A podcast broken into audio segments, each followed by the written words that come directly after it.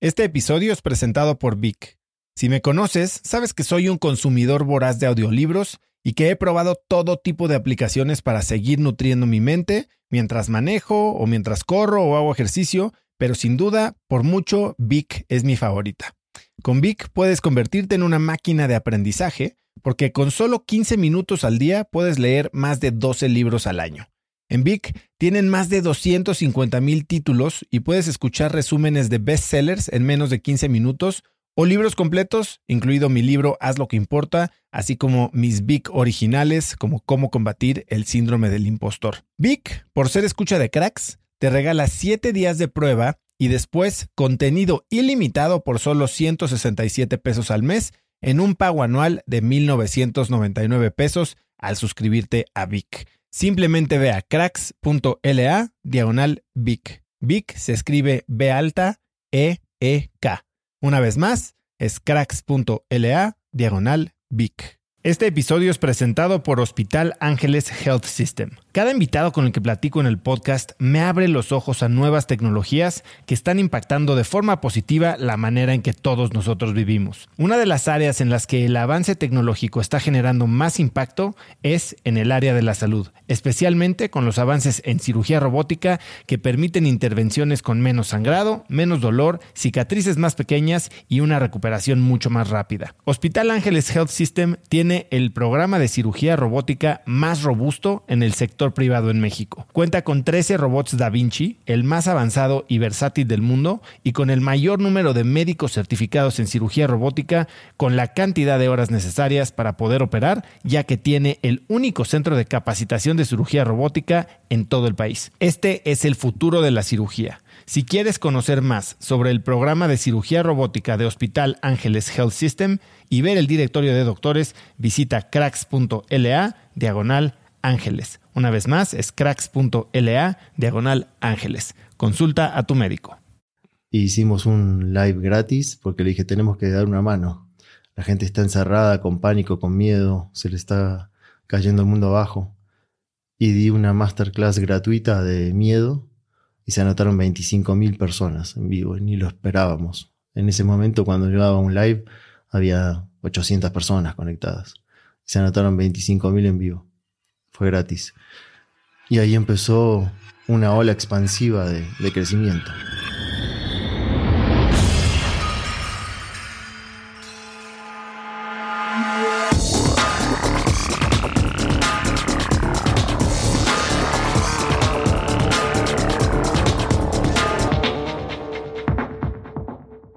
Y bienvenidos a un nuevo episodio de Cracks Podcast. Yo soy Oso Traba y entrevisto cada semana a las mentes más brillantes para dejarte algo único y práctico que puedas usar en tu vida diaria. Antes de empezar, quiero recordarte que puedes ver los videos de esta y más de 100 entrevistas más en nuestro canal de YouTube, así que si quieres una experiencia más visual, ve a youtube.com diagonal. Y hoy quieres ir a YouTube también porque tengo como invitado a alguien muy especial y es nada más y nada menos que Juan Lucas Martín. Puedes encontrarlo en Instagram como arroba Juan Lucas Martín Oficial. Es mi primer invitado repetido y ya vas a ver por qué. Juan Lucas es psicólogo clínico especializado en fobias, estrés postraumático y trastornos de ansiedad. En sus diferentes programas en línea y cursos presenciales enseña técnicas para sanar traumas y experiencias dolorosas del pasado, miedos, ansiedad y despertar el poder de autosanación que todos poseemos. Juan Lucas, como te digo, es mi primer invitado que repite episodio en Cracks y hoy hablamos sobre su crecimiento en los últimos dos años y los retos que esto le ha traído, de cómo transformó su negocio en 2020 y me guió en un ejercicio de tapping diseñado para ayudarte a vencer el dolor y pensamientos negativos. Así que espero que disfrutes de mi entrevista con mi sensei de la gratitud, Juan Lucas Martín. Juan Lucas, bienvenido de regreso a Cracks. ¿Cómo estás, hermano? Un gusto estar aquí otra vez. Eres mi primer segundo invitado o, invitado repetido más bien.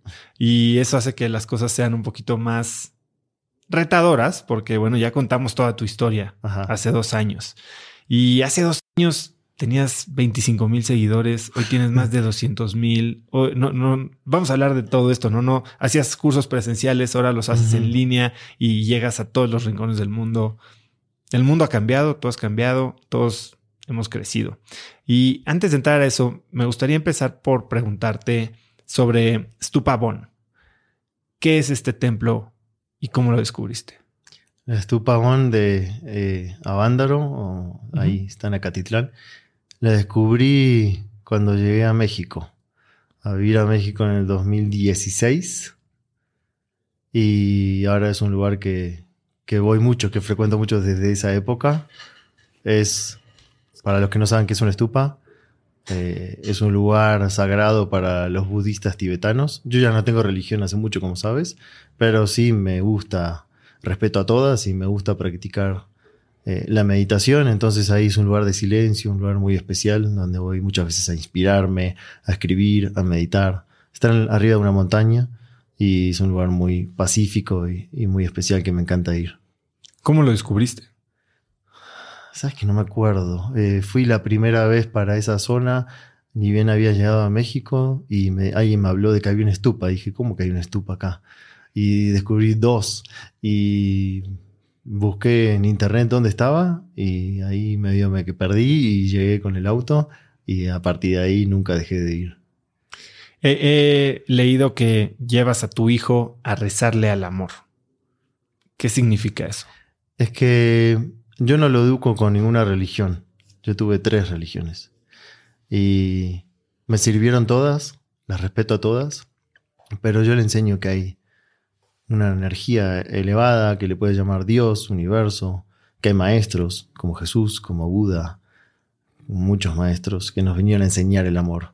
Entonces le enseño eso como la fuerza divina, la energía del amor, eh, una energía, una mente creadora que le puede llamar Dios, universo. Le, hablo con varias palabras para que él vaya encontrando a medida que crezca. Tiene nueve años ahora, pero ya entiende muy bien eso y, y sabe que hay algo superior, que no es nuestro ego haciendo esfuerzo nada más. ¿Cuál es la pregunta más complicada? Se la hacía esta a unos amigos hace poco, ¿no? Que tienen niñas de nueve años. Ajá. ¿Qué, ¿Cuál es la pregunta más difícil que te ha hecho tu hijo? Uy, muchísimas. Creo que todos los días me hace preguntas difíciles de responder. Es, es mi gran maestro. Eh, no tengo presente ahora una, pero, pero te hace preguntas así como existenciales de ¿y qué es Dios? ¿Y dónde está? ¿Y dónde está mi abuela por mi madre? Que ya partió. Pero a los niños yo soy partidario que hay que responderle lo que te preguntan, porque a veces respondes de más y ellos están buscando algo muy simple. No hay que irse por las ramas con los niños. Sí, hay, varios chistes de, eso, ¿no? Que hace una pregunta un niño y el papá se busca una respuesta súper complicada y el niño estaba buscando algo que era mucho más literal. Sí, y sobre todo ser coherente con el ejemplo. Porque le puedes dar un discurso muy lindo de su respuesta y después él te observa, él o ella te observan y si haces otra cosa a lo que le dijiste, lo que le dijiste no le va a quedar, le entra por un oído y le sale por el otro, le va a quedar lo que observó, lo que te vio hacer como ejemplo. Entonces yo intento darle el ejemplo con eso, con la práctica de meditar, ser buena persona, estar bajo las leyes del amor, no de otras. Antes de entrar al aire, platicábamos justo sobre enseñar con el ejemplo, ¿no? Eh, mucho ha cambiado desde que nos vimos aquí en el, foro, por decirlo así, el estudio de cracks hace un par de años. Eh, has crecido muchísimo, eh, tu impacto pues, ha trascendido fronteras, tu crecimiento en redes fue estratosférico. Cuéntame un poco cómo, cómo viviste esto después de Cracks, todo 2019 tú te dedicabas a dar cursos por toda la República e inclusive otros países. Yo tuve la oportunidad de ir a uno em, presenciales. Sí. Cuéntame de 2019. Oh, cambió completamente todo. Cambié yo, cambió el mundo, cambió mi trabajo. 2019 fue el año con más trabajo de mi vida. Eh, me tomaba, como te decía, de 8 a 10 aviones por, por mes viajando a lugares de toda la República de México, dando cursos presenciales a otros países de Latinoamérica. Y mm, de repente, como todos sabemos, en 2020 vino a, enseñarnos muchas cosas y se suspendió todo lo presencial, absolutamente todo. Empezaron a comunicarme, tenía un año agendado. O sea, en marzo de 2020 yo tenía agendado hasta marzo de 2021 cursos presenciales completa la agenda. Y empezaron a llamarme de todos los lugares, lógicamente, de que se suspendían todos los eventos presenciales y yo estaba de acuerdo, porque no sé qué estaba pasando. Y le dije a mi esposa, bueno, tenemos que seguir ayudando. No tenía cursos online, no sabía ni qué era una plataforma digital ni online. Y tomé el Instagram, le dije a mi esposa que ella sabe más de esto, que me ayude a investigar, que era Zoom, que era esto de las plataformas. Y hicimos un live gratis porque le dije, tenemos que dar una mano. La gente está encerrada, con pánico, con miedo, se le está cayendo el mundo abajo. Y di una masterclass gratuita de miedo y se anotaron 25.000 personas en vivo, ni lo esperábamos. En ese momento, cuando yo daba un live, había 800 personas conectadas. Se anotaron 25.000 en vivo. Fue gratis. Y ahí empezó una ola expansiva de crecimiento. Y como sabes que yo enseño lo que practico y practico lo que enseño, me quedé sin trabajo otra vez. Y dije a mi esposa, otra vez sin trabajo. Ya me había pasado años antes, a veces provocado por mí, de renunciar a todo y patear el tablero y reinventarme, y a veces por fuerzas externas. Esta vez fue fuerza externa y dije yo voy a ser coherente con lo que enseño y empecé a practicar y a visualizar y a meditar y a crear en mi mente que algo pase y que yo pueda seguir cumpliendo mi misión. Y nos pusimos a investigar y teníamos grabado el curso online último que di en febrero 2020 y empezó a llegar a todas las partes del mundo, a toda la gente habla hispana en diferentes países de los diferentes continentes y empezamos a llevar mucho más. Así ¿Qué, que, ¿Qué fue lo que más te ayudó en hacer esta transición de cursos presenciales al mundo virtual? ¿Hubo algún mentor, algún libro, además, algún recurso que les haya ayudado a ti y a tu esposa? No, la verdad, nada en particular. Ella justo eh, hace dos años antes había hecho un máster de transformación digital, así que algo había aprendido de eso, pero tampoco era específico para cursos online. Así que fue un poco autodidacta y, en la urgencia, porque te debíamos solucionar eso rápido, teníamos que tomar acción. Así que el proceso creativo que siempre les digo a las personas, hay veces que las respuestas no están en un libro, tienes que cerrar los ojos, conectarte a tu divinidad, a tu corazón, y se te ocurre una idea que no iba a estar en ningún libro ni en ningún curso. ¿Cómo fue ese momento en el que dices, voy a manifestar algo diferente para mí, algo que me permita seguir ayudando, pero sin saber qué es, sin saber qué es lo que estás visualizando, cómo lo materializas? Ahí fue un proceso de unos días de controlar la ansiedad, controlar la frustración, de decir años construyendo esto, había, estaba llegando a una expansión de cursos presenciales que anhelaba hace mucho y de repente, boom, se viene todo abajo. Entonces, controlar las emociones primero. Para las personas que están escuchando, primero, antes de un proceso creativo, te tienes que controlar. Porque si estás ansioso, con miedo, con enojo, tu proceso creativo de visualización va a estar contaminado. Entonces, primero autocontrol, estar tranquilo, mucha meditación, iba a la naturaleza y la firmeza de decir, no acepto esto, que otra vez me pase esto. No acepto que se corte mi misión por algo externo. Y después de varios días me acordé de que había grabado el curso online y dije, bueno, hoy es la era digital que están haciendo y, y sentí que esto venía para largo, no sentí que iba a durar 15 días. Algunos decían, no, esto en 15 días ya vuelve a la normalidad. Yo sentí, no, esto viene para largo. Así que empieza una nueva era. Y ahí fue cuando empezamos a, bueno, daba casi todos los días lives en Instagram gratis para sostener a las personas. Y, y así se expandió mucho. ¿Qué es a lo que le tenías miedo en esos momentos iniciales? Bueno, los miedos lógicos de cuando uno se queda sin su actividad que ama, ¿no? Aparte de lo económico, es la frustración de cómo me quedé sin poder dar mi mensaje. Pero bueno, encontré la manera de darlo y, fue exponencial, que es a través de lo digital. ¿Cuál crees que fue la herramienta más útil eh, en tu transformación digital? ¿Fue algún tipo de plataforma o fue algún canal de difusión? Como canal de difusión la más útil fue Instagram, porque ahí podía dar eh, episodios en vivo gratis todo el tiempo a las personas. Sin duda. Sé que, sé que hiciste muy buena mancuerna o te volviste como un.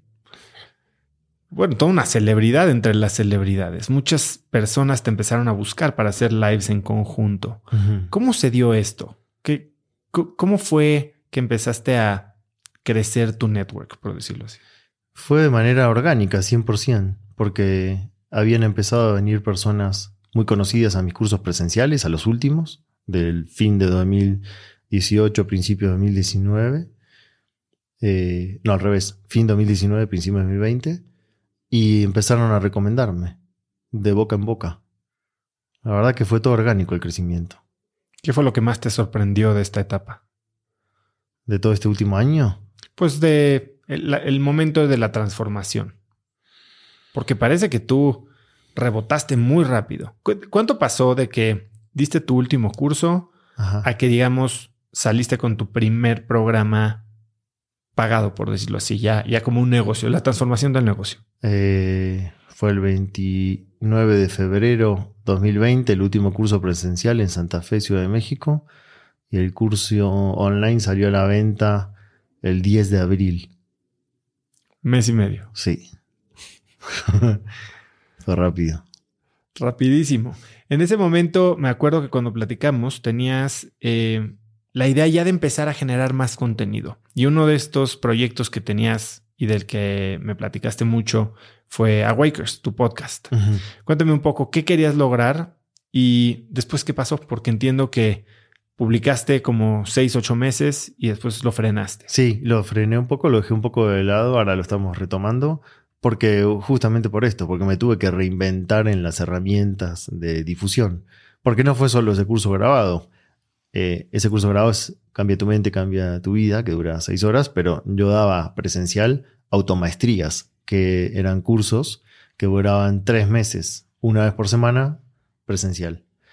Entonces también tuve que buscar a nivel plataformas digitales cómo brindar eso. Y al principio la gente se resistía un poco porque eran grupos pequeños de 20, 30 personas, eh, muy íntimos, donde yo los acompañaba durante tres meses en su proceso de perdón y de sanación de emociones y crear la realidad. Y de repente eso también se terminó. Había rentado una oficina para mis cursos. Llegué a dar dos meses y empezó todo esto. Entonces eso lo convertí en un estudio de grabación, donde ya no iba nadie, estaba yo solo. Y empecé a armar ese set de grabación para transmitir las automaestrías.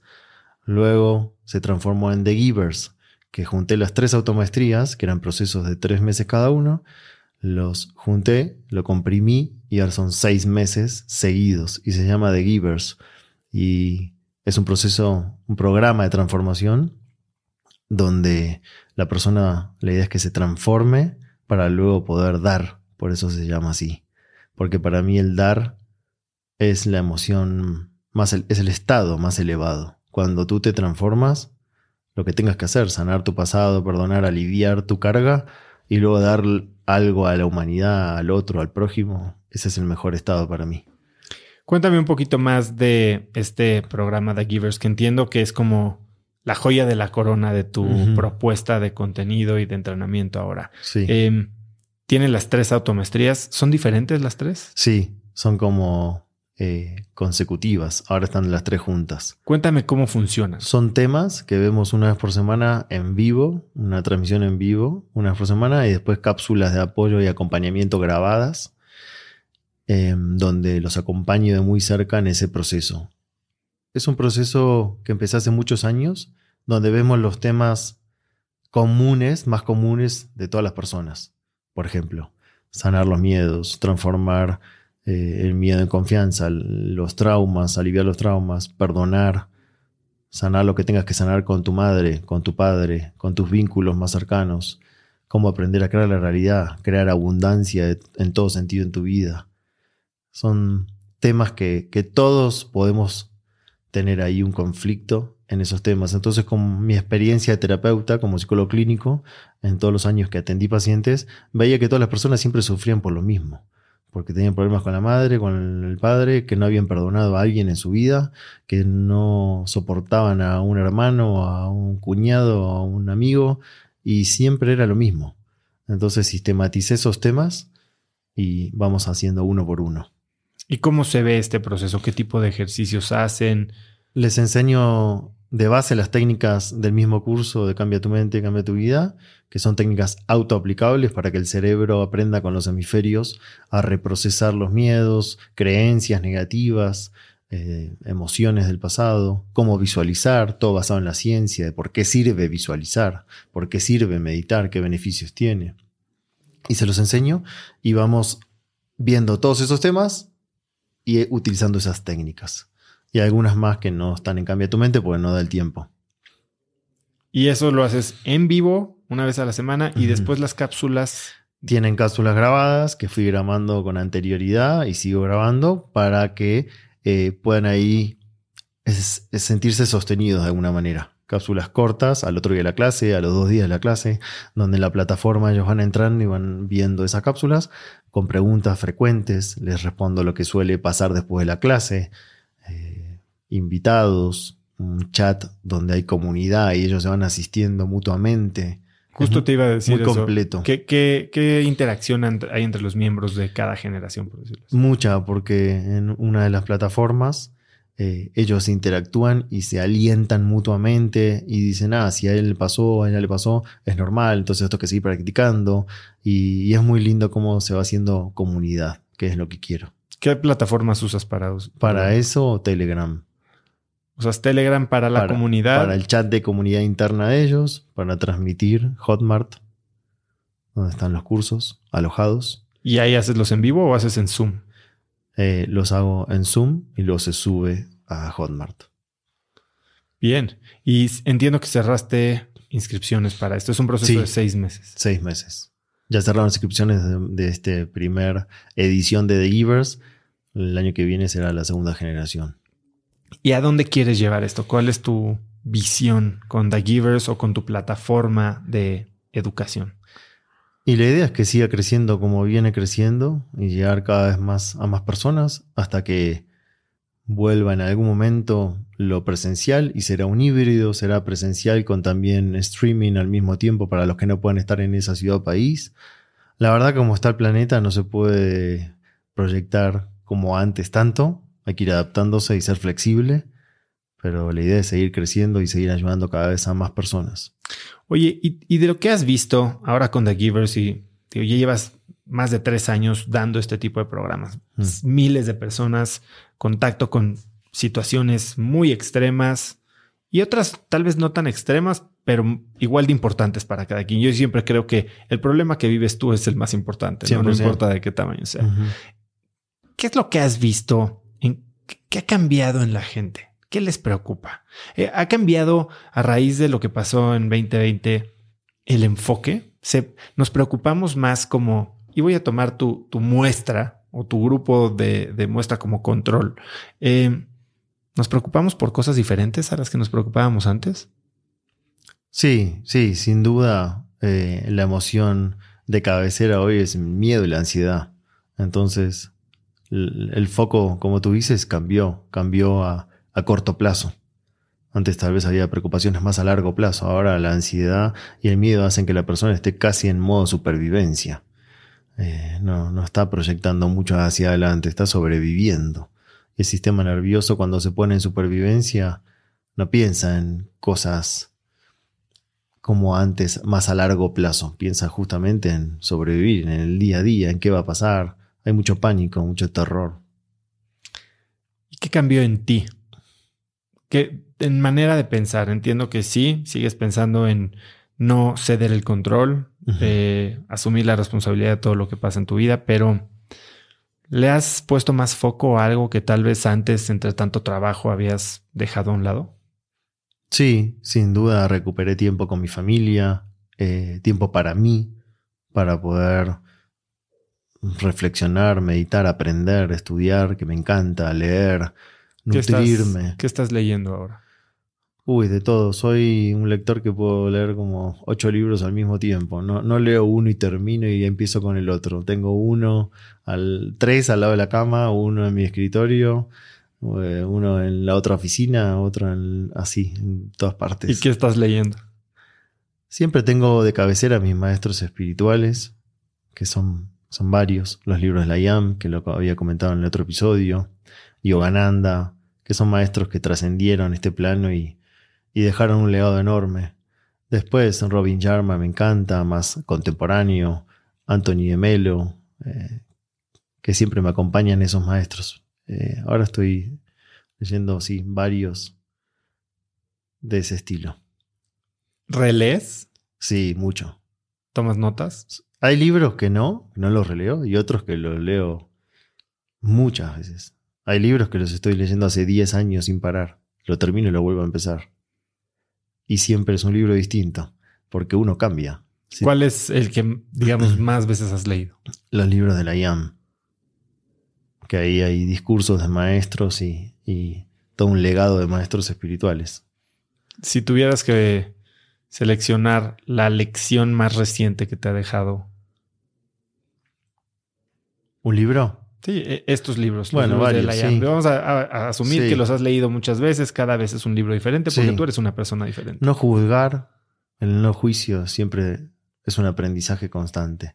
Porque como vamos cambiando, uno va cambiando, los demás van cambiando, no juzgar y definitivamente elegir las relaciones que te hacen bien. Ese es mi último aprendizaje de los últimos meses. Todo se depuró en esta pandemia y se está depurando.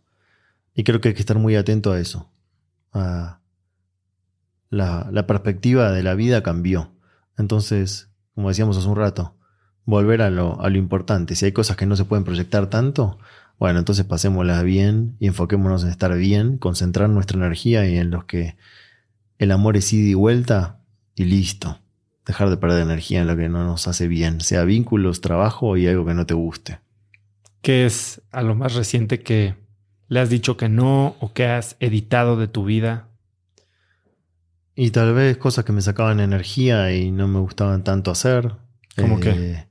No sé, algunas invitaciones a, programas que los hacía para llegar a más gente, pero tal vez no me nutrían. Eh, ir a reuniones con vínculos que no me nutrían, pero eran compromisos.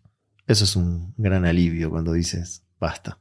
¿Y qué lenguaje usas cuando te quieres zafar de estos compromisos sin lastimar a la gente? la sinceridad. Es que en realidad si eres sincero y lo dices con amor no lastimas a nadie. Y si el otro se ofende, es problema del otro. Ofenderse y desofenderse. Ya no hay tiempo que perder con cosas que no te nutren. Porque aparte, por culpa y paradigmas nos hicieron sostener vínculos que no son ida y vuelta. Y tú estás queriendo que te quieran, queriendo que te acepten, sosteniendo algo y dices, ¿y el otro qué me devolvió en 20 años? Nada. Entonces, ¿por qué tengo que sostener ese vínculo? Entonces, quiero estar con las personas que celebran mi presencia y yo celebro la de ellos. A mí los compromisos, la verdad, ya no me dan culpa. Cuando hablas de honestidad, de con amor, ¿cómo se ven esas palabras cuando yo te invito a cenar? Ajá. Juan Lucas, te estoy preparando una cena con mi esposa y sabes que yo tal vez tengo algunas intenciones ahí medio oscuras de pedirte algo, pedirte un favor, o simplemente no es un grupo de gente con el que quieres estar. ¿Qué me vas a decir? Si no tengo ganas, no tengo ganas. te voy a decir, hermano, hoy no tengo ganas, estoy cansado. Obviamente te avisaría con tiempo, no, no dejo plantada a la gente que hizo una cena con amor, no, eso no te avisaría con tiempo. Pero si, si tengo ganas, voy feliz. Y si es programado con mucho tiempo algo que sé que no me va a hacer bien y es compromiso, es expresar, yo siempre le digo a las personas, mentir y poner excusas, es, eso no es auténtico. Y aparte el otro sabe perfecto cuando estás mintiendo. Y tampoco engañarte es bueno. Entonces, decir lo que sientes desde tu sentimiento no ofende. Tú le puedes decir a alguien, no, no voy porque son todos unos aburridos. Eso ofende, eso es agresivo, es un juicio de valor, ustedes son aburridos. Te estoy dando el ejemplo común, ¿no? Puede ser cualquiera. Pero si tú hablas de tu sentimiento, no, no me siento bien para ir ahí. No, yo no tengo ganas. No estás hablando de por qué no o quiénes son los demás. Es, hoy estoy cansado. ¿Quién puede refutar eso? Hoy me siento triste, tengo que trabajar en mí. ¿Quién te puede decir no, eso no es verdad, tienes que venir igual? Nadie. Nadie puede refutar un sentimiento, es inapelable. Justo eso es lo que me dice eh, grabé un episodio y hace poco vino a una conferencia que, que dimos para los miembros de Cracks Mastermind. Eh, mi maestra de Stanford de dinámicas interpersonales que se llama Carol Robin. Ella tiene un modelo de comunicación o de retroalimentación que se llama la red. Y mientras tú te quedes de tu lado de la red, entonces, o sea, básicamente nadie te puede refutar. ¿Qué es lo que está del otro la- lado de la red? Juicios, eh, suposiciones. Exacto. Y de tu lado de la red están justo lo que estás diciendo, tus sentimientos. Que hablando de sentimientos, no estamos muy acostumbrados a usar el vocabulario de los sentimientos. No. Hay veces que, bueno, en- de entrada en esa clase, en ese curso, lo primero que nos daba era tres hojas de un diccionario de sentimientos, el vocabulario de sentimientos. Porque para todo decimos que tenemos miedo, para todo decimos que estamos tristes, o que estamos enojados o contentos. Y hay tanta más profundidad. Totalmente, hay muchísimos más. Por eso creo que eso es importante para que las personas practiquen. En comunicación se llama mensaje yo, porque es un mensaje que viene desde, desde uno, es yo me siento así. No estás hablando del otro, no lo estás juzgando, no lo estás criticando, no lo estás calificando, no lo estás etiquetando, es, es mi sentimiento con respecto a esto. Ahora, te fuiste de la ciudad. Bueno, pasaste mucho tiempo viajando, tomando vacaciones, has pasado mucho tiempo en la naturaleza. Decidiste mudarte de la ciudad. Cuéntame qué hay detrás de esa... Sí, fue otro sueño cumplido que siempre quise vivir en la montaña, así que me fui a, a un lugar en la montaña. Vengo a la ciudad a grabar, a transmitir, por una cuestión de que tengo en mi oficina el estudio de grabación ya montado, porque hay mejor internet y hoy es fundamental todo eso, pero la mayor parte de la semana la, parto, la paso en la naturaleza.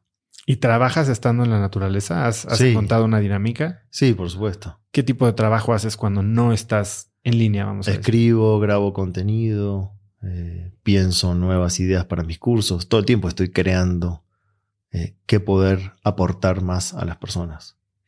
Y hablando de este, qué- chistoso que hablamos de la pandemia y son sueños cumplidos, ¿no? Tú, tú decides cómo ver las cosas. Sí. Eh, uno de tus sueños era vivir en la montaña y sé que estás muy clavado con la bici de montaña. Cuéntame un poco de, de eso. ¿Qué te da? Yo es un deporte que nunca he agarrado. Yo amo esquiar en nieve Ajá. y me dicen que la bici de montaña es como esquiar, pero cuando no hay nieve. ¿Tú cómo Parecido. experimentas?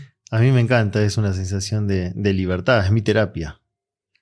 Eh, hoy en día meditar y el deporte como la bici montaña, correr en la montaña, son, son mis momentos de, de silencio interno, de contemplación de la naturaleza, de, de creación. A veces estoy sin pensar en nada y se me ocurre una idea para un curso en el medio de la montaña cuando estoy corriendo y no lo estaba buscando. Son como meditaciones activas. Y cuando estás corriendo, andando en bici, usas, estás escuchando algo, estás escuchando música, algún audiolibro o No, en bici no, porque tienes que estar muy atento, porque bajando por la montaña, si te distraes un segundo, terminas en el suelo muy golpeado, así que atención plena, eso sí es una meditación activa plena. Cuando corro sí, a veces me gusta escuchar música, qué escuchas. o a veces voy en silencio, depende, me respeto como las ganas de cada día. ¿Cómo se ve un día tuyo ahora en la montaña? Bueno, me levanto temprano, siempre me gusta levantarme temprano, meditar, lo primero que hago. Te despertabas a las 4, entre 4 y 5 me decías. Sí, a las 4 nunca fue una rutina diaria, pero muchas veces sí, hace muchos años, que a veces cuando necesito resolver ciertos temas internamente, a las 4 es un buen horario por lo que le pasa al cerebro en ese momento. Pero entre 5 y 6 me levanto, primero meditación, sí o sí. No hago nada sin antes diseñar mi día y meditar. En ese momento es sagrado para mí. Cuando hablas de diseñar tu día, hablabas de que hacías meditación muy simple de respiración. Ahora tienes algún proceso de intención para el día. ¿Cómo Sí. se ve? ¿Cómo se ve una meditación? Sí, la, la base es la gratitud, la contemplación y después de unos minutos de ese, lograr ese estado de agradecimiento, empezar a, a diseñar e intencionar para el día, para mi vida, a corto plazo, largo plazo, sin ponerles tiempo. Lo que quiero lograr. Y después, obviamente, con la acción, complementar esa creación, ese acto creativo interno. Pero todo empieza en lo invisible. Todo empieza acá, en la mente y en el corazón. Después con la acción lo termina de manifestar. Y después de eso, ¿qué haces? Después leo algo que me nutra, estudio, veo algún video, de alguien que admire. Y luego empiezo a conectar con, con el mundo exterior, contestar correos, 80.000 mensajes por día de Instagram, de mi equipo que me eh, informa de lo que está pasando, etcétera, etcétera. Cuéntame un poco, un poco, y me intriga, y esto tal vez es este, duda personal, ¿cómo está conformado tu equipo? Eh, está la parte de atención al cliente, de redes sociales, que es nuestro... Todo lo tienes interno. Sí. Eh, después la parte de producción audiovisual, de las transmisiones en vivo, que eso también tuvimos que aprender, porque tenemos que transmitir a miles de personas y ahora les veo las caritas a todos, así que es todo también una gran labor fuera de cámara que no se ve. ¿Cuánta gente tienes trabajando en ese equipo? En ese 3. En total somos 11 ahora. Entonces tienes a la gente de atención a clientes, marketing, redes sociales. Sí, eh, redes sociales, directora. Marketing, cuando hablas de marketing, es pauta, o sea, estás pautando para llegar a más gente. Recién ahora, hace muy poquito, empezamos a, a, poner algunos videos de contenido en pauta para poder llegar a más personas. Sí. Eh, después eh, la parte de email marketing para estar comunicando a las personas de los programas que están activos, de los nuevos. Ahora, también veo que estás haciendo cosas presenciales, pero más controladas. Eh, cuéntame sobre lo que hiciste con el equipo de Tigres. Sí, ese por ahora fue el único, en realidad, el único de presencial desde que empezó toda esta pandemia y, estaban en un hotel, en una burbuja, concentrados, entonces era un ámbito seguro para ellos, para mí, entonces fui y fue muy lindo el trabajo. La verdad que se ve la evolución también de, de los deportes, porque antes enseñar visualizar a un futbolista era algo imposible, por lo menos yo vengo de Argentina y eso no, nunca fue bien visto ni aceptado. Y aquí la verdad fue impecable, no voló una mosca, todos los jugadores muy respetuosos, receptivos, abiertos, eh, interesados de saber cada vez más. ¿Cómo te buscaron? ¿Cuál, ¿Cuál, era el objetivo de esta sesión? ¿Te hablaron? ¿Te dijeron, Juan Lucas, queremos que... Que empiecen los jugadores, aparte de, toda la parte técnica y física que la tienen recontra trabajada. Hoy, hoy los deportistas son atletas de alto rendimiento. Antes un futbolista no era un atleta de alto rendimiento. Hoy hace años que sí. Entonces, eso ya está como parejo. Pero querían que sus jugadores empiecen a trabajar toda esta parte del, poder de la mente, de visualizar, de crear un buen grupo. Así que empezamos a trabajar con eso. ¿Y qué tipo de ejercicio hiciste con ellos? Nunca, a ver, dices que no voló una mosca, no tuviste la burlita. Nada. Nada. Nada. Asombroso, de verdad. ¿Venías esperando que algo así Sí, sí, porque, bueno, todos saben, los futbolistas son. les cuesta eh, aceptar estas cosas. Les costaba, voy a hablar en pasado, porque la verdad que la realidad está cambiando. Y, y sí, súper concentrados, ni una burla, respeto, enfoque 100%. La verdad me sorprendió. ¿Y qué tipo de ejercicios hicieron? ¿Qué, muy eh, parecido. La intención es muy enfocada a su vida personal, a su desempeño en la cancha. A las dos cosas, porque no nos podemos escindir, dividir tanto, ¿no? Un jugador que está estresado con temas de su vida, en algún punto eso se va a ver reflejado en el rendimiento en la cancha. Así que a las dos cosas, un poco lo que le enseño a las personas en los cursos que abierto a todo público y también un poco centrado en, en ellos, ¿no? En, en el deporte. A mí me encanta el deporte, entonces hace muchos años había trabajado no con futbolistas, pero sí con golfistas, tenistas, eh, corredores de Ironman, sobre todo deportes que están solos y tienen mucha presión. El deporte en equipo tiene menos presión, porque se pueden echar culpas a otros. Eh, cuando estás solo no le puedes echar la culpa a nadie. Entonces esos son los que más presión tienen. Y eso lo trasladé un poco a ellos. ¿Y qué tipo de resultados viste o cuál ha sido la retroalimentación después de estas sesiones? Eh, tenemos que seguir trabajando. No los he vuelto a ver físicamente, pero todo el equipo técnico y y directivos me han dicho que es muy bueno el feedback y bueno, les está yendo muy bien, ganaron varios partidos después de eso. Y cuando trabajabas con deportistas individuales, ¿qué tipo de resultados veías o cómo podías medir la, el impacto? Muy buenos resultados porque eran todos de alto rendimiento, de elite. Entonces ellos sabían perfecto los minutos más o minutos menos que hacía una gran diferencia en su marca, hacer podio o no hacer podio. el resultado se veía muy claro. Ahora también hiciste algo similar un poco antes, pero en el penal de Nesa, con mujeres. Sí. ¿Ya había sido alguna cárcel antes? Sí. Sí, fui a varias cárceles en Argentina y esa fue la primera en México. Y vamos a continuar con ese programa. Cuéntame de ese programa. ¿Cómo fue tu experiencia al llegar a esta cárcel? Hace poco hablaba con Saskia Niño de Rivera y ella pues me contó sobre su primera experiencia al entrar a un penal, ¿no? Que debe ser algo muy, muy duro. ¿Cómo fue para ti la primera experiencia de entrar a un penal? Sabes que hay como, yo también esperaba que sea muy duro, eh, hay como mitos sobre eso, ¿no? Sobre cómo qué voy a sentir, lo que van a transmitirme las personas que están ahí, la energía. Y no, eh, las veces que he ido te encuentras con personas, por lo general, así hay de todo, ¿no? Pero por lo general, personas muy amorosas y agradecidas y receptivas. Arrepentidos otros, otros no tanto en su proceso, pero como no son obligatorios los cursos, el que está en un estado resentido de odio no va a mi curso. Entonces se juntan en un patio interno o en un salón de diferentes pabellones los internos que quieren ir. Entonces, por eso mis experiencias fueron buenas. De hecho, he ido a otras en Argentina de alta seguridad y me habían alarmado y cuidado, mira que a, veces agreden hasta los speakers, ten cuidado.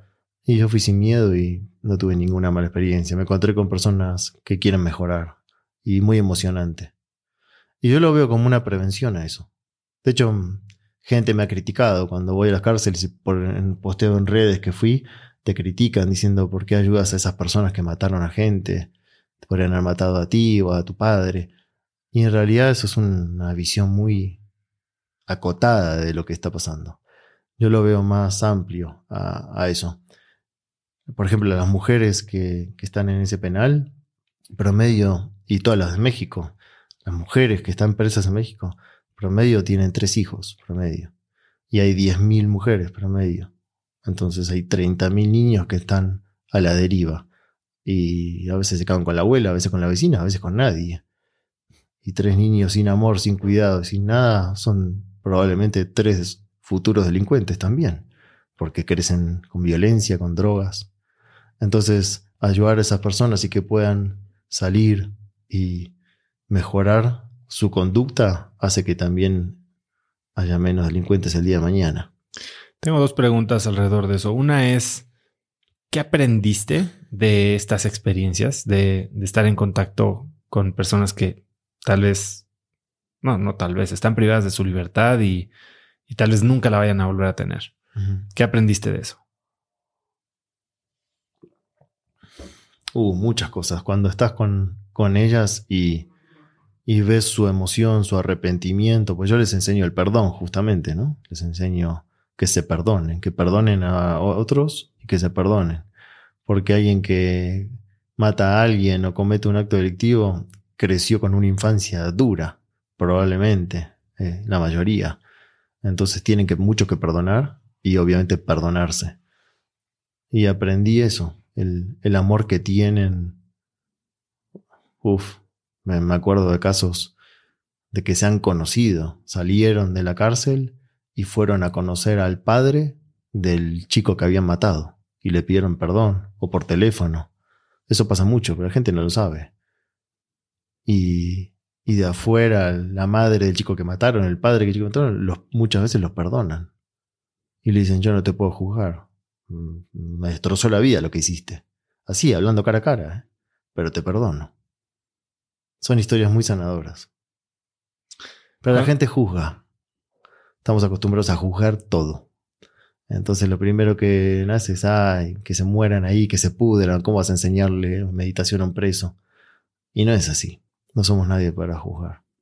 Cuando pienso en alguien que no podría tener haters, a ver, yo la verdad es que a mí no me no me llega mucho y si sí no me doy cuenta o no lo registro como, como hate. Pero cuando pienso en alguien que no podría tener haters, pues pienso en ti. Creo que, que tendrías que ser muy tonto como para reclamarte algo. O sea, pero entiendo que hasta a ti te llega. Sí, obvio. No, no mucho, la verdad, muy poquito. eh, sacamos ¿no? los, los robots y la- los que son automáticos, ¿no? Eso no se cuentan, que también son poco. Pero personas que no son robots de carne y hueso que están del otro lado del teléfono agrediendo, sí, también me pasa. Pero no me engancho. Y casi Nunca siempre te has enganchado. no, bueno, sí, sí, no voy a decir que no. Al principio que era todo nuevo, sí, no estabas acostumbrado. Cuando tú no existían las redes sociales y se venía alguien por la calle y te agredía, es difícil no engancharte. Esto es lo mismo, pero a través del teléfono. Pero tiene más impunidad porque no te conocen y están ahí cara a cara. Después cara a cara nos animan tal vez. Entonces al principio sí me daba como enojo, frustración. Pero después te das cuenta que la gente se está peleando con sí misma. Tú eres un reflejo, algo le reflejaste. Entonces, muchas veces le respondo. A mí, a mí me dicen, ¿por qué le respondes? ¿Por qué pierdes tiempo en responderle? Porque sí, porque tengo historias muy lindas de que le respondo, ¿por qué me agrediste? Eh, o ¿qué, ¿qué te movió? Te pido disculpas. Y me terminan pidiendo perdón, haciendo el curso a veces. Y para mí eso es una victoria, es la máxima victoria. Yo se lo digo mucho a Tavo aquí que, que me ayuda de repente con las redes. Y los, los mensajes los respondo yo en su gran mayoría. Pero mm, Tavo ha habido veces que me dice, no te enganches, no respondas. Digo, creo que alguien que te odia es alguien que, que es una gran oportunidad para convertir y que puedes hacer hasta tu, tu fanático número uno si lo atiendes. Es mucha gente que a veces lo único que quiere es atención Exacto. y a veces necesita ayuda con algo. Totalmente. ¿Tienes alguna que te acuerdes así eh, muy puntual? Sí, varias. Hace poco me acuerdo una que me agredió porque había ayudado a una amiga posteando con un producto que ella vendía. Y yo no jamás cobro y es más, ya no promociono más cosas. Antes promocionaba emprendedores, absolutamente gratis. Y ellos me mandaban su regalito del emprendimiento que hicieron gracias a la visualización. No sé, mermeladas, chiles en aceite. Y a mí me encanta que alguien hizo el curso y creó un emprendimiento. Entonces, por eso, pero bueno, es tanto caudal que ya no posteo. Pero esa vez y me agredió, ah, ya, ya te vendiste, me puso. Y yo ni siquiera había cobrado, se lo hice de favor a mi amiga para que venda más productos. Y, y le re- respondí le dije, no, no me vendí ni me vendo. Yo jamás cobro por una publicación, no hago eso. Y lo hice para ayudar a mi amiga. Entonces, ese juicio habla de ti, no de mí. Y al rato me respondió, te pido disculpas, la verdad que no estoy bien. Le terminé regalando el curso. Era una persona que después me contó que estaba sin trabajo, que estaba frustrada y que se dejó llevar por la emoción y me agredió. Y a mí eso me encanta, porque el que te admira y va a hacer tu curso, buenísimo. Se suma un gran, una masa crítica de, gente que quiere estar bien, pero el que está pésimo y te agrede y tú le respondes con amor y se transforma, es lo más lindo que hay. ¿Qué haces con una persona que creo que me lo respondiste hace un momento? No las editas de tu vida, las cortas un poco, pero todos tenemos a esta persona con la que tenemos que convivir, o al menos eso nos dicen nuestros paradigmas o Ujú. nuestras normas sociales. Hablamos de familia, hablamos de colaboradores de trabajo sí. que no dejan de, quejar- de quejarse, que son unos drenes de energía. Bueno, a mí me drena la gente que se queja todo el día. ¿Cómo Eh, lo manejas? Lo, primero eh, que recomiendo siempre, y lo hago en mí, es maestrear en ti lo que te provoca el otro. Cuando digo maestrar es limpiar y sanar en ti la emoción que te está provocando. En este caso, alguien que se queja. Por algo te mueve tanta emoción a alguien que se queja. A otro le mueve enojo a alguien que se enoja. A otro le irrita un miedoso.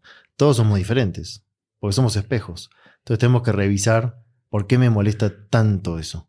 Cuando lo transformas, lo identificas, lo haces consciente, hasta le terminas agradeciendo. Dices, fue mi maestro maestra para que yo pueda limpiar en mí la irritación de su queja. Y cuando haces eso, sinceramente, deja de molestarte. Eso en primer lugar. Porque le puedes poner distancia y no verlo nunca más, pero al pensar en esa persona te vas a irritar. O sea, no lo ves más, pero sigue estando dentro de ti. Entonces, primero limpiar en ti lo que te provoca al otro. Y después, si hace falta, poner un límite. O decírselo. Lo que hablábamos hace un rato. Es, yo me siento así cada vez que te quejas. Por eso no me dan ganas de verte. Te quiero mucho, pero no me dan ganas de verte. ¿Y cómo llegas a esta y voy a usar tu palabra, automaestría, este autoconocimiento tan profundo que te permite descubrir qué es eso que te está haciendo enojar. ¿Cómo, cómo descubres, cómo te conoces lo suficiente como para saber qué es lo que está siendo el gatillo? Y la pregunta que al ego no le causa gracia es, si me está molestando esto de la persona, yo también tengo eso. Eso es lo que Jung, que fue un gran psicólogo, que hoy sigue vigente su enseñanza, hablaba de la sombra. Es, si yo estoy señalando en otro algo que me molesta, eso está en mi aspecto sombrío, en mi sombra, es mi sombra. Se llama sombra porque justamente no lo tienes consciente. Entonces es, ¿qué tengo igual a esa persona que me está molestando? Y lo primero que hace el ego es decir, no, no, yo no soy así.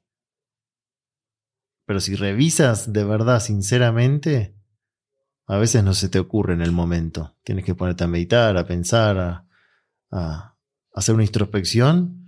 Dices, sí, es verdad, yo en un punto también hago eso. Entonces estoy enojado conmigo. Me irrita eso en mí que no solucioné, pero lo veo en el otro. ¿Tú tienes ayuda para esto? O sea, se habla mucho de la introspección y meditas y te preguntas, tal vez para alguien con tanta experiencia como tú ya es algo que puedes hacer por ti mismo. Pero hasta a los psicólogos se les recomienda ir a terapia. ¿no? Eh, ¿Tú tienes a alguien que te sirva para este tipo de conversaciones? No, ahora no, hace muchos años que no, pero he hecho muchos años terapia, por supuesto, y la recomiendo si es necesario. Pero llega un punto que no puedes hacerte dependiente de un psicólogo, de un mentor, de un gurú. Ya no puedes, tienes que ser tú tu propio gurú. Todos podemos ser maestros nuestros. De hecho, gurú, que es una palabra muy rechazada. Y a mí cuando me dicen, ah, eres un gurú, yo le digo, no, para nada. Ni soy maestro ni gurú de nadie, soy igual a todos. Nada más que pongo en práctica las herramientas que aprendí disciplinadamente. Nada más. No nos diferencia nada. Pero si buscan el significado de la palabra gurú, todos somos gurús. Gurú en sánscrito es gu, que es oscuridad. Iru es despejar. Descentralizar, despejar. Entonces, gurú es alguien que despeja una oscuridad interna. Y tú lo puedes hacer, yo lo puedo hacer, todos lo podemos hacer. Si le das una palabra de aliento a alguien en cualquier lugar y le sirvió, fuiste gurú, pero no te tiene que idealizar por eso. Tú le tienes que mostrar que él también puede hacerlo. Porque si no, le robas poder a las personas. Si aceptas que te idealicen. Que eso sucede mucho, ¿no? En el momento en que puedes darte cuenta del impacto que puedes tener, pues es muy bonito y alimenta el ego. Y a veces hasta quieres obstaculizar su, su mejora individual en el momento que, para que te necesiten. En el momento que dejaste que te idealicen, le estás dejando que pierda poder la persona y como tú dijiste, ese poder que perdió va para tu ego. Es muy peligroso eso, tienes que estar muy atento. ¿Cómo lidias tú con el ego? ¿Cómo te lo mantienes a raya? Y todos los días estoy atento a eso. Hace años que trabajo eso. Cada mensajito que me llega de Juan, mi maestro, me tomo el trabajo de responderle, yo no soy tu maestro. Gracias por tu intención de decirme un cumplido, pero no soy tu maestro, no soy maestro de nadie. Tú eres tu maestra, tú eres tu maestro. Hablabas hace un momento de que enseñas las herramientas. Una de las herramientas eh, que yo aprendí en tu curso de Cambia tu cuerpo, cambia tu mente, cambia tu vida, em, es el tapping. Y esto lo aprendí hace dos años y medio contigo. Y lo he usado en ocasión, a veces más, a veces menos. Pero ahora veo, y esta semana o los últimos 15 días en Instagram, tapizado de cursos de Mind Valley, de Tony Robbins. Como que parece que se está popularizando esta técnica. Sí. ¿Por qué no me cuentas un poco los fundamentos del tapping y si estás abierto, me encantaría hacer lo que hicimos la vez pasada y guiar una pequeña experiencia de esto. Por supuesto. En realidad, eh, la técnica es EFT, la sigla, Emotional Freedom Technique, técnica de liberación emocional en español, que el creador fue Gary Craig, pero se le llama tapping, comúnmente se conoce como tapping. Y sí, hoy vi, justamente ayer me, me mandaron eh, seguidores de Instagram. Mira lo que aprendimos en el curso, personas haciendo tapping. lamentablemente muchos los hacen mal. A mí me gusta hacer las técnicas como el creador la hizo, ¿no? Gary que era ingeniero y creó esta técnica, no la inventó porque se basó en médicos y en científicos que antes habían sistematizado algo parecido, pero todos le van mejorando cositas o puliéndole, metiendo su ingrediente personal o un avance más científico y le cambian el nombre. Yo aprendí esa, la de Gary Craig. Y después la van distorsionando. Entonces, vi muchos videos que están bien hechos, muchos terapeutas que la hacen mal. Y me puso contento que se esté masificando, que personas como Tony Robbins la enseñen. No sé qué formación habrá tenido, seguro muy buena, porque es una gran eh, influencia en el bienestar, Tony Robbins. Y muchos otros. Vi a Louise Hay, que es una genia, eh, ha escrito libros que ayudan a muchas personas. Le había haciendo un videito tapping, creo que en Mile Valley. Eh, Dyer, un gran autor de muchos libros de ayuda, también lo vi haciendo. Me puso contento que se esté reivindicando esas técnicas simples y poderosas. Entonces, ¿cuál es el principio detrás del tapping? Y la base es que los puntos de acupuntura china, que tienen 5.000 años, la acupuntura de la medicina china tiene más de 5.000 años, mucho más antigua que la medicina occidental, tú haces el tapping, que es el golpeteo, en 14 meridianos, las terminaciones de los meridianos, y eso se empieza a reequilibrar la energía electromagnética de esos meridianos que tenemos en el cuerpo, así como el planeta tiene meridianos, líneas electromagnéticas, nosotros también, nada más que son invisibles, tienes que saber dónde están, haces el tapping en esos puntos y a la vez tiene doble función, aparte que se reequilibran los meridianos, se hace una estimulación masiva a la corteza cerebral, que es la parte de arriba de nuestro cerebro se empieza a estimular masivamente porque estos puntos tienen conexión nerviosa con la corteza cerebral y entonces nuestro cerebro interno, el sistema límbico, la amígdala es como está bien adentro del cerebro. Cuando tú tienes miedo, enojo, una emoción, está activo, la, la alarma. Y cuando estás haciendo al mismo tiempo que estás conectado con la emoción, este tapping, se estimula masivamente la corteza, entonces le va ganando y se apaga como un incendio la emoción. Ese es como el efecto tan rápido y milagroso de alguna manera de que alguien puede estar muerto de miedo, con pánico, y después de una ronda de cuatro minutos está tranquilo y se anima a asomarse cuando tenía miedo a las alturas, o se anima a subir un avión cuando quería irse corriendo por la fobia a volar. Yo he visto cosas así de sorprendentes, que en cinco minutos una persona que tiene una fobia a un gato, a un insecto, hizo en vivo la técnica y luego se le fue el miedo, a cero. Y esto es acompañado con algún tipo de mantra, ¿no? Bueno, no sé si mantra es la palabra. Es una repetición de una frase que tiene que ver con la emoción o creencia que estás reprocesando. Entonces, bueno, ¿cuáles son estos 14 puntos? ¿Cómo se compone este, esta frase?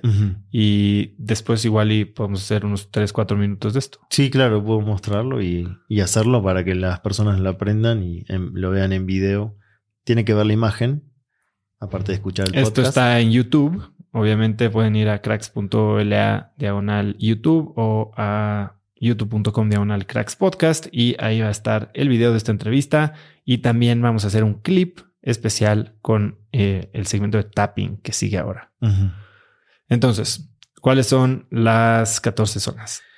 Lo muestro y luego hacemos la ronda porque el primero es aquí, el canto de la mano. Sí. Sí. Tienes donde está el pliegue al ángulo de 90 grados. Ok.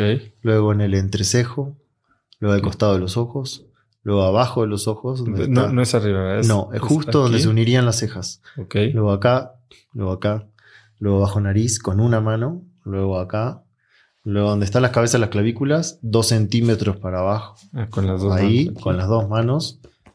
Luego con las palmas de las manos, aquí abajo de las axilas hay dos puntos, entonces con la palma le pegas a los dos, te aseguras de pegarle a los dos. Abajo de los pectorales hay dos puntos, en las costillas les pegas ahí también. Luego en cualquiera de las dos manos es indistinto. En la punta de los dedos como si le sacara filo una madera. Este es el único que va de abajo hacia arriba. este es el, anular. El, anular el único que va de abajo hacia arriba. Luego sigues de arriba hacia abajo y terminas donde empezaste. Ese es la ronda principal. Después hay una parte, no sé si hoy nos va a dar el tiempo, de estimular el hemisferio derecho y el izquierdo, el derecho y el izquierdo alternadamente. y luego otra ronda igual a la que acabamos de hacer. Me acuerdo que cuando lo hicimos nos pedías respirar eh, entre ronda y ronda.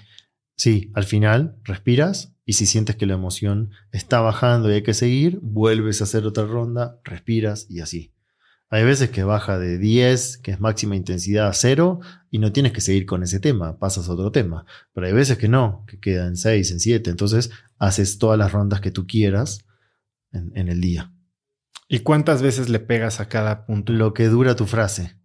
Ah, Por ejemplo, que alguien en- está trabajando la fobia a volar, está diciendo, siempre la frase se estructura aunque y luego dices lo que quieres eh, aliviar. Aunque, Aunque tenga a miedo, a volar, me acepto total y completamente, eso es importante, es me acepto total y completamente, y elijo y eliges lo que quieres lograr. Por ejemplo, en ese caso, estar tranquilo, estar en paz, eh, disfrutar el vuelo, estar en calma. Entonces, lo que dura la frase es el tapping. Cuando termina, pasas al otro punto y dices la frase, termina y pasas al otro punto y así. ¿Y esto lo puedes decir en voz baja o en voz alta? Sí, correcto. En voz alta o en voz baja. Ok, y, y sirve también para, eh, no solo para miedos y emociones, sino tú me has comentado que se puede usar también para dolores. Dolores, algunos dolores físicos, sí. No reemplaza un tratamiento, eso es importante, ¿eh? Que no reemplaza que vayan al médico ni a un terapeuta. Pero sí muchas veces contracturas musculares, dolores de cabeza, cervicales. O sea, se vería como, aunque tengo dolor de cabeza, me acepto completa, total y completamente. completamente, y elijo estar aliviado, por ejemplo. Ok. No reemplaza ningún tratamiento ni medicación que la persona esté tomando, pero se, se ven cosas también muy sorprendentes a nivel físico. Ok. pues podemos hacerlo. Vamos. ¿Estamos? A ver. No nos vamos a ver qué, qué, cuadre. Aquí, aquí, tal Sí, cual. aquí mismo, sí, ¿no? Sí, sí. Ah, ok, pues ahí está. Sí, sí, sí. Eh, Nada más baja tu compu para. aclaro, que va, aclaro que va a ser como un resumen, ¿no? Porque sí, sí, sí. en la explicación, en el curso tarda como dos horas entre explicación y aplicación. Correcto. Pero lo hago, aclaro que es un resumen y que pueden empezar a practicarlo y muchos van a sentir alivio, aunque sea un resumen. Como tú veas. ¿Está? Va. Va. Bueno, la idea es mostrarles un resumen de, de esta técnica, Emotional Freedom Technique. No es la técnica completa, pues no nos da el tiempo para hacerla completa, pero con este resumen pueden ver ya resultados al terminar la técnica. y Cuanto más practiques, más resultados puedes ver. Al inicio hay un punto que duele, que está en los dos lados del cuerpo. Encontrarlo es fácil, pones tu mano así, cuatro dedos así, en la clavícula, que es este hueso que tenemos aquí, y bajas la mano donde cae el dedo chiquito, o sea, como unos cuatro dedos debajo de la clavícula, hay una zona que duele, se llama zona de dolor, que buscas y como pincha, duele. No tienes que hacerte muy fuerte, pero donde más molesta, ahí te quedas y suave haces este masaje circular. Solo de un lado. Sí, no hace falta de los dos, solo un lado. Y luego piensas la emoción, en este caso puede ser emoción, creencia, un dolor como dolor de cabeza, contractura, pero piensas en la emoción que quieres trabajar. Me gustaría que hoy te enfoques en una emoción porque con todo lo que está pasando en el mundo hay mucho miedo, mucha ansiedad, incertidumbre, entonces son las más generalizadas esas emociones, pero si quieres trabajar un enojo o angustia o tristeza también puedes hacerlo. Y la idea es, al mismo tiempo que vamos a hacer el tapping, dices tu frase. La frase es, aunque sienta miedo a, y ahí tú dices a qué le tienes miedo, o aunque sienta ansiedad por tal cosa, dices tu frase, te la puedes anotar o acordar. Luego me acepto total y completamente y elijo, y eliges algo positivo. ¿Cómo te gustaría sentirte en positivo? Contrario a lo negativo que estás trabajando. Por ejemplo, si estoy trabajando miedo, aunque sienta miedo a tal cosa, me acepto total y completamente y elijo estar en paz, confiar, estar tranquilo. Lo contrario al miedo. Y esa es tu frase, que va a ser siempre igual. Y la repites, cuando terminas, cambias de punto. Lo voy a hacer junto a ustedes para que lo hagamos al mismo tiempo. Te enfocas en cuánto te molesta esa emoción. Eso es importante, ponerle un puntaje de 0 a 10. 0 es no me molesta, 0 intensidad, 10 es lo máximo de intensidad. Entonces te tomas unos segundos para, cerrando los ojos, te concentras mejor. ¿Cuánto está de intensidad el miedo, la ansiedad, el enojo, lo que quieras trabajar. Puede haber imágenes que representan esa emoción o una sensación física. Te fijas cuánto me molesta de 0 a 10. Te tomas unos segundos para identificarlo y comenzamos con la técnica. Primer punto es aquí, si doblas la mano es el ángulo de 90 grados en el canto de la mano. En cualquiera de las manos es indistinto. Con dos dedos de una le pegas ahí. Y puedes repetirlo en voz alta o en voz baja. Aunque sienta miedo a o ansiedad de, me acepto total y completamente y elijo, y dices la emoción positiva, estar en paz, confiar, estar tranquilo, saber que todo va a estar bien, lo que te gustaría en positivo. Tres veces, en este punto es tres veces la frase, dos veces más. Aunque sienta miedo a, me acepto total y completamente y elijo, y dices lo que quieres elegir. Aunque sienta miedo a, me acepto total y completamente y elijo. Bien, ya hicimos tres veces, ahora una vez por punto, entre cejo, donde se unirían las cejas ahí. Aunque sienta miedo a, me acepto total y completamente y elijo. Ahora acá, costado de los ojos, aunque sienta miedo a, me acepto total y completamente y elijo. Ahora abajo de los ojos, aunque sienta miedo a, me acepto total y completamente y elijo. Ahora bajo nariz, aunque sienta miedo a, me acepto total y completamente y elijo aunque sienta miedo a, me acepto total y completamente y elijo. Luego, donde están las clavículas, bajas 2 centímetros de las cabezas de las clavículas, aunque sienta miedo a, me acepto total y completamente y elijo. Luego, con las palmas de las manos, abajo de las axilas, como si te abrazaras a ti mismo y hay dos puntos de acupuntura, aunque sienta miedo a, me acepto total y completamente y elijo. Ahora debajo de los pectorales o las costillas, aunque sienta miedo me acepto total y completamente y elijo. Ahora en la punta de los dedos de cualquier mano, así, aunque sienta miedo me acepto total y completamente y elijo. Otro dedo, aunque sienta miedo a, me acepto total y completamente y elijo. Aunque sienta miedo a, me acepto total y completamente y elijo, aunque sienta miedo a... Este es de abajo para arriba, ¿verdad? Sí, es el único que va de abajo hacia arriba, el anular. Me acepto total y completamente y elijo, aunque sienta miedo a... Me acepto total y completamente y elijo. Y termino donde empecé, en el canto de la mano. Aunque sienta miedo a... Me acepto total y completamente y elijo y ahí descruzas las manos y las piernas, respiras. Tres veces. Inhalas por la nariz, boca cerrada al inhalar. Puedes exhalar por la boca o por la nariz, pero inhala siempre por la nariz.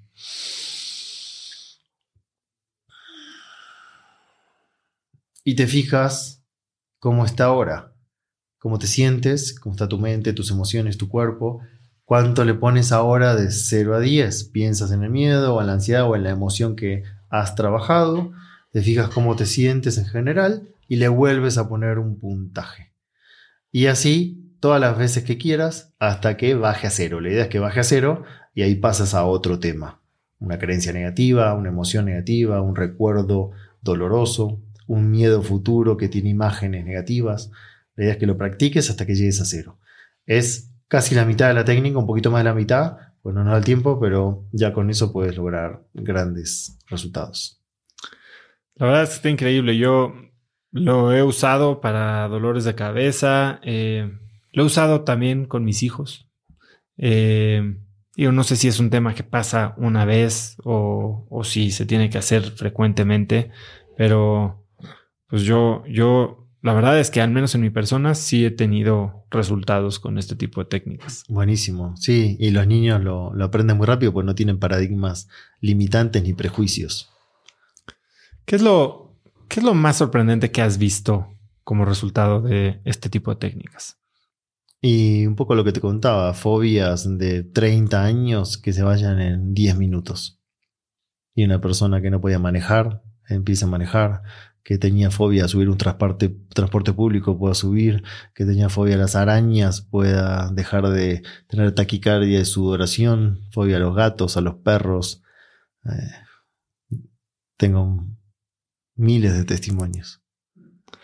En la última vez que hablamos, hablamos de el desapego, ¿no? Y hablamos de el desapego como, como, no como que no te importe, sino como poder amar todo sin necesitarlo controlar.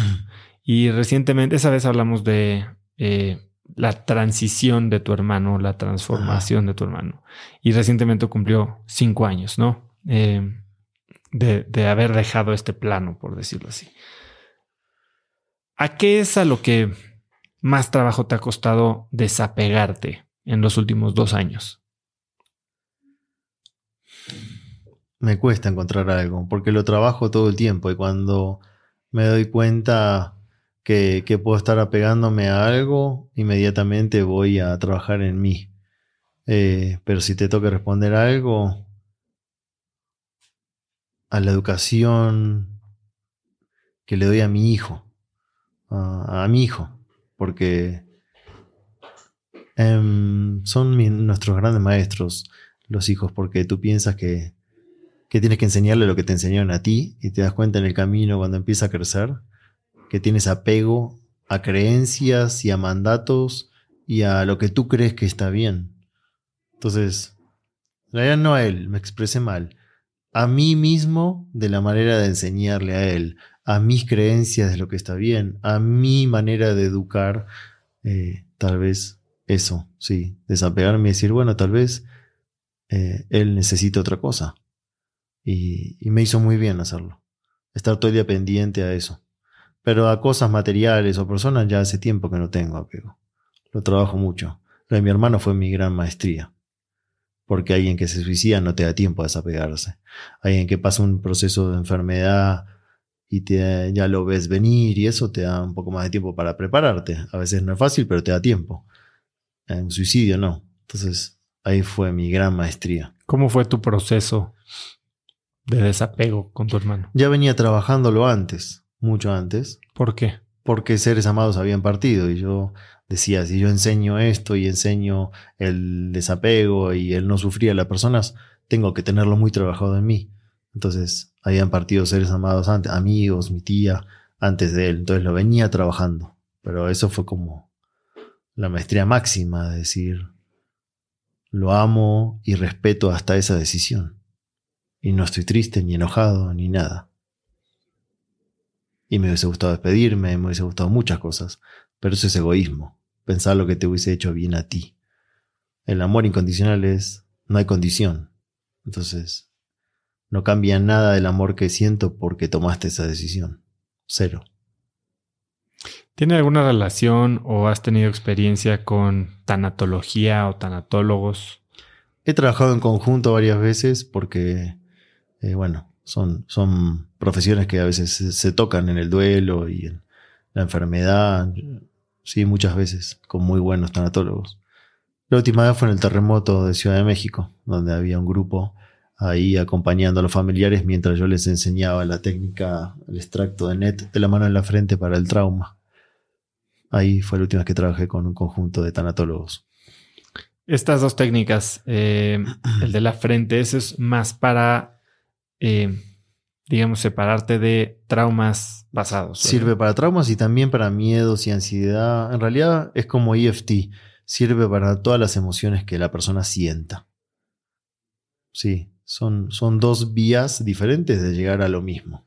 Para personas que quieren aprender más a detalle estos, estas técnicas. Estas eh, dos están en el curso Cambia tu mente, cambia tu cuerpo, cambia tu vida, que es el que está online, disponible todo el tiempo. ¿En qué página? En mi web, juanlucasmartin.com. Juan, em, entiendo que, bueno, lo último que platicamos es que tu dieta era a base de vegetales, que no eres un fanático de las dietas y que no juzgas. ¿Sigues eh, teniendo este tipo de dieta? Sí, sí. Desde que tengo ocho años que no como animales. De ningún tipo. ¿Comes huevo? ¿Comes queso? No, huevo no. A veces queso como. No soy vegano a pesar de que muchos años tenía una dieta vegana, tampoco me, nombraba, me nombraba vegano, porque son muy fanáticos los veganos y no me gusta ponerme en un bando y juzgar a los que no son. Jamás fui fanático, siempre respeté a todos y no juzgué, como dijiste, pero escucho mi cuerpo y a veces te van a comer queso y como a pesar de que viene de la vaca y a veces, a veces no. Casi todos los días como miel y los veganos no comen miel porque viene de la abeja y es un animal. Así que no soy vegano ni fanático y lo que siento que me hace bien, lo hago. Y de muy chico sentí que la carne no me gustaba y no me hacía bien y lo dejé, punto. ¿Y tomas algún suplemento o Sí. qué tomas? B12, porque las personas que no comemos carne es importante comer B12, no porque la vaca tenga B12, la B12 está en la tierra, que es un proceso de microbios que hay en la tierra, pero como la vaca come pasto con tierra, lo termina teniendo en sus tejidos. Pero como hoy vivimos en un mundo desinfectado, antes éramos recolectores, teníamos las manos sucias, comíamos con la mano, teníamos B12. Ahora como que no hay tierra en nuestras manos, menos hoy en día que te pones, te lavas la mano 14 veces por día por todo esto, eh, es necesario, si no comes carne, tomar B12. Omegas también importante para el cerebro, articulaciones. Omegas de origen vegetal, como, Y son los únicos dos como suplementos. suplementos. Sí, a veces un multivitamínico de origen vegetal.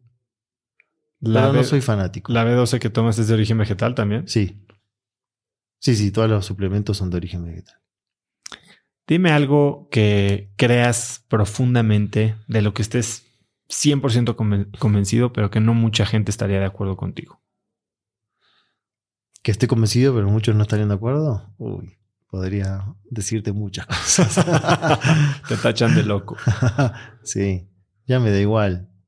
Pero intento armonizar con eso. Intento muchas veces quedarme callado para no incomodar a otro con algo que, que todavía no quiere ver o, o aprender. ¿Cuál crees Me que he es? vuelto muy respetuoso. Antes era más de decir sin filtro lo que pensaba y me tachaban de loco. Ah, muchos años estuve así. Ahora me he vuelto muy respetuoso de cada uno tiene su proceso y cada uno elige qué creer y qué no. Pero, no sé, pensando para darte una respuesta a tu pregunta, la gente le cuesta creer lo invisible, por ejemplo.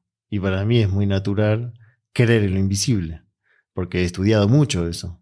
He visto cómo aparatos electrónicos de última generación de científicos genios miden un pensamiento, un sentimiento y su campo electromagnético. Para mí eso es común, es creíble hace años. Entiendo que a la gente le cuesta creer. Por eso siempre les digo, ¿y por qué crees en el Wi-Fi? En los cursos les digo ese ejemplo. ¿Ves el Wi-Fi? No. ¿Las ondas de radio las ves? No. ¿Las de televisión que están acá? No. ¿Pero crees en eso? Sí. ¿Por qué? Porque aceptaste eso y lo comprobaste. Entonces, yo creo que eso. Creer que los pensamientos son tan reales en su efecto y sentimientos como esta mesa. No hay ninguna diferencia, todo es energía. Eso por un lado, y también a la gente le cuesta creer eh, que es capaz de crear abundancia económica con sus pensamientos y sentimientos, de atraer realidades que le den abundancia económica como un trabajo o mayores ingresos, solo por haberte sentado a visualizar. Eso la gente dice, eso es una locura. Y la verdad que no lo es. Tengo, tengo ahí algo. Entiendo lo que dices. Pero ¿dónde se convierte en acción? Es complemento de la acción. No te quedas con los brazos cruzados. Porque mucha gente toma solo esa parte. Eh, Me voy a sentar a visualizar y no, pues no me ha llegado No, no, dinero. no. Eh, Yo siempre enseño las dos caras de la moneda. Es las dos cosas. Haces eso primero y luego la acción. El moverte. Ir a trabajar. Si no tienes trabajo, contactar gente, escribir, moverte. No es solo la visualización. Pero si solo haces la acción sin eso, es incompleto. Eso es lo importante que entienda la gente. Por eso hablo de entender lo invisible. Alguien te puede decir, no, pero te juro que me levanto a las 4 de la mañana a mandar currículums y co- contactar a toda mi agenda. Sí, yo te creo, pero ¿qué estás sintiendo y pensando? que no voy a conseguir trabajo nunca, porque ahora más en esta crisis. Bueno, entonces te estás olvidando lo más importante, lo invisible. Puedes mandar 84 mil correos y nadie te va a llamar, porque estás muerto de miedo. Entonces, ¿qué vas a traer invisiblemente? Más situaciones que te den miedo, no trabajo y prosperidad. ¿Qué le dirías a Juan Lucas de hace 10 años? Que tenga paciencia, que, que todo va a salir bien. ¿Eras impaciente? No era impaciente, pero era duro a veces seguir y seguir y a tu curso vayan tres personas, cuatro, y tú luchando contra la corriente de que ese mensaje iba a ayudar mucho y los resultados no los veía. Porque si van tres personas a un curso y no pagas ni siquiera el coffee break, y te puedes endeudar por lo que crees que es tu misión, no fue nada fácil. Pero nunca claudiqué. ¿Hubo algo que te ayudaba a mantener la, la mirada en el objetivo? Mi conexión con mi espíritu, con mi divinidad, con mis maestros. Juan, antes de dejarte ir, si tuvieras que escribir un mensaje en el cielo para que millones de personas lo vieran, ¿qué diría? La otra vez te dije, eres imagen y semejanza de Dios. Y no sé si eso ayuda a alguien. Entonces, aparte de ese, ahora diría, nunca bajes los brazos. Bien, pues Juan, es increíble poderte tener aquí otra vez. La verdad es que fue una plática bien diferente, pero llena de aprendizajes lo que has hecho, la manera en la que has crecido, el impacto que has tenido me parece extraordinario y para mí eres un crack, eres mi sensei de la gratitud. Muchas gracias por estar aquí. Para quien no te conozca, que van a ser muy pocos, ¿dónde pueden seguirte? ¿Dónde pueden contactarte? En juanlucasmartin.com, ahí están todos los cursos y lo que más utilizamos es Instagram, Juan Lucas Martín Oficial. Y gracias por invitarme. Tú eres tu sensei. Muchas gracias, Juan. Gracias, amigo. Un abrazo estar aquí siempre. La tranquilidad de palabra y energía que transmite Juan Lucas siempre me dejan sintiendo totalmente renovado. Si te gustó el episodio, compártelo con alguien usando el link cracks.la diagonal 137. Puedes compartirlo en redes, WhatsApp o por donde quieras. Y si crees que puedes ayudar a alguien, que definitivamente este episodio es de esos, Puedes ayudarlo a ellos mientras nos ayudas a nosotros a crecer. También sigue Cracks Podcast en Spotify o suscríbete en iTunes y califícanos ahí con 5 estrellas para que más gente nos encuentre. Y no olvides que puedes ver este video y los de muchas entrevistas más en youtube.com diagonal Cracks Podcast. Mencióname en Instagram o Twitter con la lección que más te llevas de este episodio como arroba y menciona a Juan Lucas en Instagram como arroba Juan Lucas Martín Oficial. Puedes encontrar links a todo lo que hablamos en cracks.la diagonal 137 y antes de irte no olvides registrarte para recibir mi newsletter Viernes de Cracks que es un correo muy corto que mando cada viernes con cinco tips, artículos, libros, gadgets, frases o cosas que encuentro en internet y que creo que pueden ayudarte a tener una vida más productiva o al menos empezar una conversación interesante este fin de semana. Son más de 75 mil personas las que lo reciben cada semana y es de lo que mejores comentarios recibo en mis redes. Para registrarte es muy fácil, solo ve a cracks.la diagonal viernes y pronto voy a estar en tu correo. Eso es todo por hoy, yo soy Osotrava y espero que tengas una semana de cracks. Este episodio es presentado por Vic. Si me conoces, sabes que soy un consumidor voraz de audiolibros y que he probado todo tipo de aplicaciones para seguir nutriendo mi mente mientras manejo o mientras corro o hago ejercicio, pero sin duda, por mucho, Vic es mi favorita. Con Vic puedes convertirte en una máquina de aprendizaje porque con solo 15 minutos al día puedes leer más de 12 libros al año. En Vic tienen más de 250 mil títulos y puedes escuchar resúmenes de bestsellers en menos de 15 minutos o libros completos, incluido mi libro Haz lo que importa, así como mis Vic originales como Cómo combatir el síndrome del impostor. Vic, por ser escucha de cracks, te regala 7 días de prueba y después contenido ilimitado por solo 167 pesos al mes en un pago anual de 1.999 pesos al suscribirte a Vic. Simplemente ve a cracks.la diagonal Vic. Vic se escribe B alta E E K.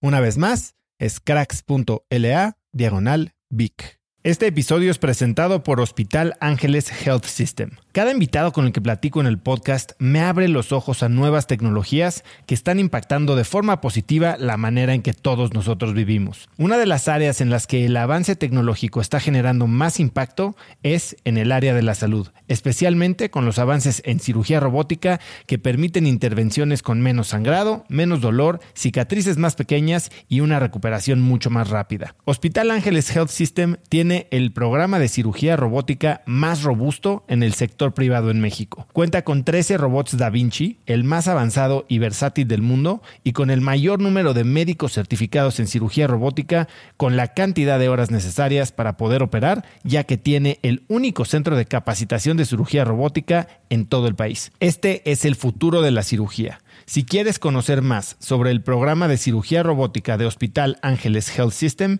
y ver el directorio de doctores, visita cracks.la diagonal ángeles. Una vez más, es cracks.la diagonal ángeles. Consulta a tu médico.